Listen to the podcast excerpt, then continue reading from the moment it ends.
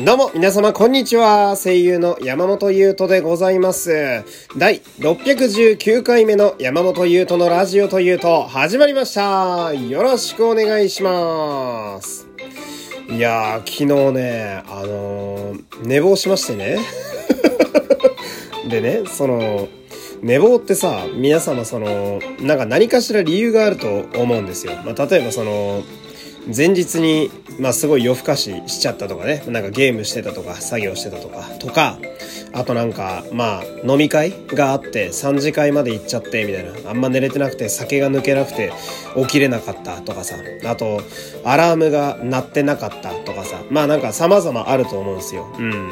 で、私、昨日じゃあ何が原因だったかっていうとね、あの、原因がなくて、あの、もうただただ俺が普通に起きれなかったっていう、その、何の因果関係もなく唐突に出てくる、ザ、ザ、シンプル寝坊を昨日、ほんと4、5年ぶりぐらいにかましまして。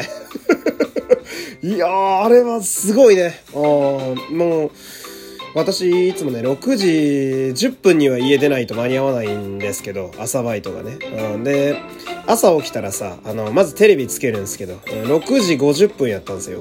で、あ、6時50分か、みたいな。まあまあまあまあ、ちょっとゆ遅めに起きちゃったけど、まあ20分後に家出りゃいいんだろ余裕余裕。と思って。あれ？と思って。あれ ?6 時50分？あれ？おこれは？あれ不思議だね、人間でね。寝坊って気づくと、一回冷静になりに行くよね。まあ、とりあえず、まあ、どうするか一回用を足しに行こうと思ってね、トイレに行くわけなんだけど。いや、初めてですね。あんなにこう、緻密にこう、様々なシナリオをね、えー脳みそで考えてこう、どうしようかなっていう、あの、まあ、デスノートとかね、あと、ハンターハンターの戦闘中みたいな、あんなに緻密に心理戦をトイレで繰り広げることって俺、金輪際もう人生でないと思うんだけど。えーもう永遠とも言えるね、えー用を足しておりましたけど。まあね、あの、普通に今日ね、えー行って、えーゴリゴリ平謝りしましたけど。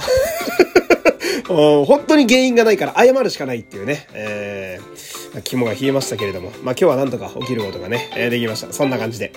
えー、この番組は第3回ジャパンポッドキャストアワードに参加中でございます。概要欄の URL より、URL より、えー、回ってない下が、あなたの投票をお待ちしております。それから、えー、このポッドキャストアワードはですね、自己推薦の枠があります。で、そこでね、書かなきゃいけないですね。このラジオのおすすめ回がまだ決まっていないんですよ。で、あのーまあ、皆様の意見も参考にしたくてですね。このラジオで皆様が好きな回、えーこれもですね、一緒に募集しております。えーお便りで皆様送ってみてください。というわけで、えーこの回はですね、久しぶりにお便り会でございます。またね、ありがたいことにいっぱい来てるんで、今日もじゃんじゃが、えー読んでいきたいと思います。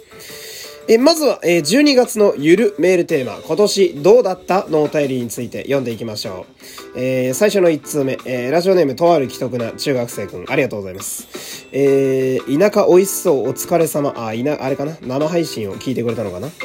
えー、祭りさんにはスマホを取り上げられる前にちょっとお世話になったので、コラボ待ってます。コラボね、そうだね。今年は、ああ、そっか、入試も今年なのか。1月に入試があったんだね。てか、もうすぐ受験期始まるやん。未来の後輩たちを頑張って僕に会いに来てくれ。もう本番なんて運ゲーやで。後から思い返したら、なんで合格したんやろうってなるから、と聞いてないであろう中学受験生のメッセージ。聞いてるかな？このラジオのリスナー多分小学生はあんまりいないと思うんだよな。うん。もうすでに来年の演劇部の勧誘賞の台本を考えているとある変な中学生であった。来年は中1入れないと中学生が中2だけになるやんっていうね、この最後のツッコミはちょっとわかんないですけど。まあそうですね、これね、入試もそうだけど、あの、私ね、一応サラリーマンね、普通に就職してやってた時期もあるんですけど、就活とか入試とかって、なんかそれがあった年の12月ぐらいになると、え、入試とか入社試験って今年やったん？ってなるよね。え、マジ？みたいな。で、まあなんか1月とかになるとなんやかんやで後輩が出てきたりなんかして、え、もうそんな時期っすか？みたいな。なるよなわかるなうん、あっという間だぜ、中学生なんてな。うん、ありがとうございます。よし、次。えー山本さん、こんにちは。こんにちは。えー12月のゆるメールテーマでメッセージを送ります。ありがとう。今年、めちゃくちゃ忙しかったです。おお。正直、まだ忙しいし、ずっとずっと忙しくて終わりが見えません。うん。ドラッグストアに商品を卸す配送センター勤務なのですが、えー、コロナ禍が始まって以降、繁忙期が続いています。うわー、これはマジでお疲れ様です。いやー、あなた方のおかげですよね。我々が安全に暮らしているのは。感染が拡大すれば、えー、マスクやアルコール、ワクチン接種が始まれば、冷却シートや解熱剤、感染拡大が収まれば、酔い止め薬やウコンなど、ずっと感染状況に振り回された一年でした。そうか収まってくれば収まってきたらで、今度みんな宴会しだすから、それ用のものが必要になるんやな。あヒプステバトルオブプライドも当選していたのに、会社の偉い人が突如、不要不急の県外旅行や人が集まるイベント参加禁止と言い出して、泣く泣く行くのを諦めたりもしました。うわー、これはしんどい。来年こそは、えー、大変楽しみなことが、えー、楽しみなことを楽しみだと大きな声で言える一年になりますようにと願ってやみません。うん。ゆうとさんもどうぞご自愛ください。えー、ラジオいつも通勤時と退勤時の楽しみにしていますというお便りです。ありがとうございます。いや、本当にお疲れ様です。拍手。うんお疲れ様でした。いやー、まだね、まだあるんだけどね、今年。このメールテーマだとついついちょっとね、もう忘年会感が強くなってくんだけど。いや、そうですか。いや、これはマジでお疲れ様ですね。うーん。どうか体壊さないようにね。うーん。たまにね、あのー、まあ、一週間に一回ぐらい、えー、家のお風呂溜めてね、えー、使ってみるだとかね、うん、自分を甘やかすこともね、必要やと思います。うん、多分気張ってると思うんでね。知らんうちにストレスって溜まってきますからね。うん、そうすると、私のように昨日のわけわからん寝坊とか起きるんで。本当気をつけてくださいね。で、ラジオはね、ありがとうございます。いつも聞いてもらって。じゃあ次。えー、ラジオネーム、ミミさん、ありがとうございます。えー、今年どうだったの？追記お、アンサーが来ましたよ。秋の健康診断で血液検査の中性脂肪の数値が赤字から黒字に減りました。やったーうん、いいね。やったー でも、そう、コレステロール値の値が減らないピエンって書いてますね。ああ、ありがとうございます。これなんでなんでしょうね？いつも思うんだけど。中性脂肪の数値が黒字だ、黒字だったとしても、コレステロール値は減らない。どういうことなんでしょうか？その、こういうのって比例するもんなんじゃないですかね。なんかその、片方が減ったらもう片方も減るとかではないんだね。うん、なんかややこしいですけど。健康診断か。そういえば俺、帰ってきたっけな、結果。あれ、いつ受けたっけ？俺まだな気がする。秋のやつ。そろそろかな思ったら。うん、ちょっと俺も怖くなってきたな。もうそろそろ何かが引っかかり始めてもおかしくない年齢やと自分で思ってるので、うん、ちょっと、その辺もなんか気になるところでありますけど、ありがとうございます。よし、では次のお便り行きましょう。えー、Amazon さんを通じてしか、ゆうとさんへファンレターやプレゼントはお送りできないのでしょうかというお便りが来てますね。ありがとうございます。いや、これね、難しいんすよ。あのー、なんでしょう、その、私がですね、芸能事務所に入ってれば、あの、事務所の、まあ、プレゼントというか、えー、そういうので送れたりするんですよね。だから住所とか、えー、がその事務所になってるんで、ファンレターだったり、プレゼントだったりが結構自由に送れるようになるんですけど、まあ、私今フリーランスのみでございまして、で、あのー、まあ、フリーランスで声優なんですけど、あの、一応個人事業主でね、えー、まあ、あの、東京都にですね、東京都市だったかな、区だったかなに、あの、出したんですよ。一応開業届を。で、その時に、自分の、その、要は商売する店の場所をね、住所で書いて送るんですけど、あれ今俺自宅にしてまして、うん。で、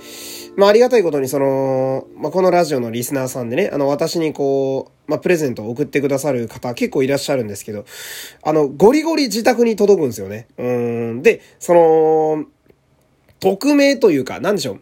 私の住所が伏せられた状態で、プレゼントを送れる手段が、今のところ私がわかるのが Amazon しかなくて、で、えー、っとね、ギフティだったっけ？なんかね、あの、ギフトを送るサービスはあるんですよ。なんか、例えばスタ、スタバの1000円券をなんかこう気持ちで送るみたいな。で、それはメールアドレスと、とか QR コードで送れるから、その住所がわかんなくてもいけるみたいなのがあったりするんですけど、そうね、だから今のところ、アマゾンを通じてしか私にそういうの送れないんですよ。これは申し訳ないんだけど、なんかいい手段がないものかなとは思いますね。うん。自分的にはその、まあ、ファンレターはね、この今まさに読んでるお便りなんかはファンレターの代わりやと思ってもいるんですが、まあ、例えば手書きで送ら、送ることできないんですかとかたまにね、DM でね、来たりするんですけど、そういうのにも対応できる。なんか、なんか知りません？皆さん。多分このラジオやとその、それぞれ皆さん推しがいらっしゃる方結構いらっしゃると思うんですけど、うん、だから、なんでしょうか、その、推しに送るときにこういう手段あるよみたいなやつ、もしあればちょっと俺に教えてほしい。うん、結構周りの、なんでしょう、そのファンがいる声優の同期だとか先輩とか聞いても、やっぱ皆さんその、声優事務所に所属してる人のが圧倒的に多いので、まあ、なかなかこう、ないんですよね。ちょっとこう、えっ、ー、と、成功してきて、フリーランスになった方とかだと、その、スタジオとか持ってる方とかたまにいて、スタジオの方に、あの、ファンレターとか送れるようになってるっていう先輩とかもいらっしゃったりするんですけど、今んとこ私、自宅兼スタジオ兼事務所みたいになっちゃってるので、おこれはなんか、なんかいい方法ないですか？皆さん、有識者の方。このラジオは1日平均1500人ぐらいは聞いてるはずなんですけど、どうですか？誰か？知りませんか？もし知ってればちょっと、それこそお便りを送って私にちょっと教えてください。よろしくお願いします。という感じで、え、最後は皆さんへの助けを求めてですね、え、今日は終わろうと思いますけれども。